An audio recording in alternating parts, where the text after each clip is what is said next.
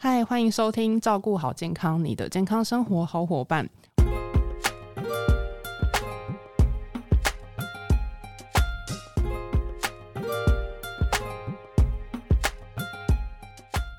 我是 Kelly，本周照顾好健康，要跟大家聊聊。有在吃保健食品的你，真的知道正确的保健食品的保存方式吗？今天很开心邀请到诱活原力研发长 Ann，我们先欢迎 Ann。各位听众朋友，大家好，我是 Ann。不知道你的爸妈是不是也跟我妈一样，每次都听阿姨啊朋友们说什么保健品超厉害，然后就花钱买了一堆就是保健品来囤货，然后明明就是拉开那个储藏柜就还很多，然后同性质的产品也都放放到快过期。然后还一直买新的，然后跟他讲一讲不听，然后就会被喷说连开封都没开封，过期的也没关系。还有些就是拆开的就放冰箱，讲过几百遍，买了就是要固定吃，不要一直放一直放，就以为就是放冰箱永远都不会坏。那这部分 N 可以帮我解惑一下，说诶，就是保健品如果就算没有拆封，放着也不会坏掉吗？这还可以一直做使用吗？放在冰箱是不是最好的选择？不光是保健品啦，其实只要是一般的食品，它都有标示保存期限。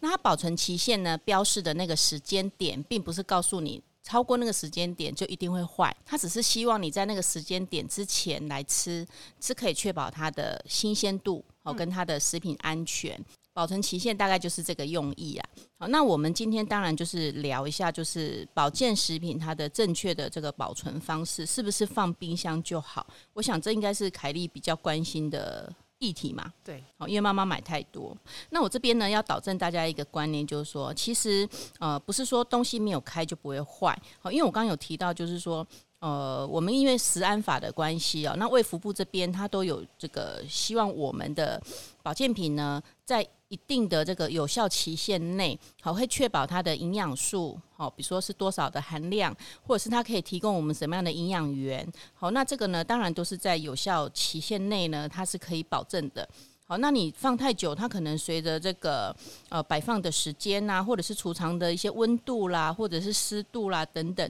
它其实还是会有一个呃污染。好，不晓得有没有污染？好，那是不是可以达到当初所宣称的那样子的呃效果？哦，所以我们站在食品安全的角度，其实我们也是不建议，就是说过了这个有效期还继续使用。那我想问一下，N 说啊，就是像我妈保健品的部分，她会非常在乎说益生菌就是要摆到冰箱里面，不管说这个产品它外盒是是说就是常温保存就好了，她就是觉得说这东西就是要放在冰箱里面。那这个部分呢，我来回答一下，就是说，其实益生菌啊，在一二十年前，好一二十年前，在这个技术还没有很成熟的时候，因为我们知道益生菌很怕酸，很怕高温。好，那这个时候呢，我们的确会建议，我们如果要保持它的菌数，好，保持它的功效，那我们希望它可以放冰箱里。可是啊，随着这个呃现在的技术越来越发达嘛，哈，那所以说呢，呃，像益生菌，我们现在已经懂得用包埋技术，好，把这个菌种。给它包起来，好让它不会让我们的胃酸呐、胆盐呐，甚至于高温所破坏掉。所以呢，现在的益生菌其实已经不需要再放在冰箱里了，跟以前不一样。那如果看到就是有些，就是我们可能在超商看到贩卖那种益生菌。基本上也是可能是没有包买技术的存在的部分，所以它来就就是一定要放冷藏上面嘛。对，其实呃，益生菌目前呢，大概就两个形式存在嘛，一个就是可能在优酪乳里面，在饮料里面的添加，那它一定是用高糖好来保持它的活性，好，那会用冷藏的方式，好，这是饮料。那如果说你今天是把它做成粉剂，或者是放在胶囊里面，其实不用过度担心，它大概现在市面上。比较少找不到没有包买的了，大部分都有包买的技术。那但是呢，随着这个民众他买回家之后，他放的地方储藏的条件就很重要。如果你今天储藏的地方是低于二十五度，好，那可能是阳光没有照射到，然后也不会太潮湿啊，比如地下室啊或地上，你可是放在橱柜里，哦是干燥的，好阳光没有直射，那事实上不用太担心，除非你的这个家里面的储存条件。不好，那可能就会影响到它的活性，就是还是会有差别，就是可能还是要注意一下，你本身就算你放在就是阴凉的地方，可是也要照就是在乎它的环境的部分。对对，了解。那我还有一个问题啊，就是因为我们常常开那个保健品啊，那包装内不都会有时候会有塑胶袋，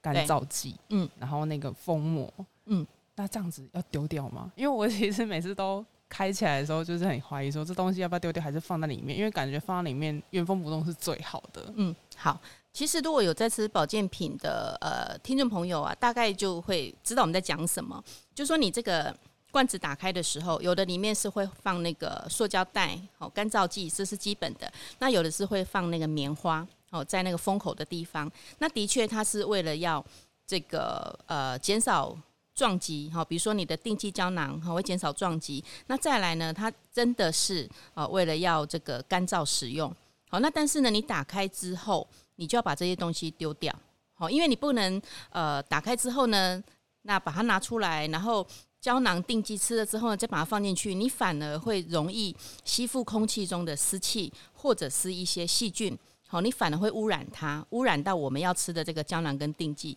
好，所以呢，我会建议就是说，你打开之后呢，就是把那个棉花或者是这个塑胶的，应该是塑胶的纸袋，好，那这个部分呢先丢弃，然后呢尽早把它吃完。那我也有这边同整一些，就是大家比较常遇到，像请教 N 啊，像有时候真的就没有开封很久，就是开罐就是后就发现说，诶，你要吃的时候胶囊都粘在一起，这样是不是真的就坏掉不能吃了？呃，通常会比较容易粘黏的，可能是比较油溶性的一个保健品，比如说像鱼油啦，或者是油溶性的这个叶黄素啦，那它通常会采用软胶壳来装。哦，它不会用硬胶壳来装。那刚刚凯丽讲的粘黏的部分呢，其实会比较容易出现的是在软胶壳。那这个部分呢，除了我刚刚讲的，就是你开封之后，你可能尽早食用。哦，一瓶比如说一个月到两个月就把它吃掉，你就不用过度担心。那但是呢，如果你今天真的比较少吃，你没有每天吃它，那它的胶壳已经粘黏了，那我会建议就是说，哦，你可能呃可以放在冰箱一小段时间。哦，让它把这个水分吸吸走一下，然后摇一摇，哦，让它那个胶壳呢可以彼此的散开。哦，那一样，你就是要快点把它吃完哦，因为避免变质啦。嗯，那我们也就很常看到很多人会喜欢买那种分格分装药物保健品胶囊的那种格子，就打开来就可以一次吃很多的那种，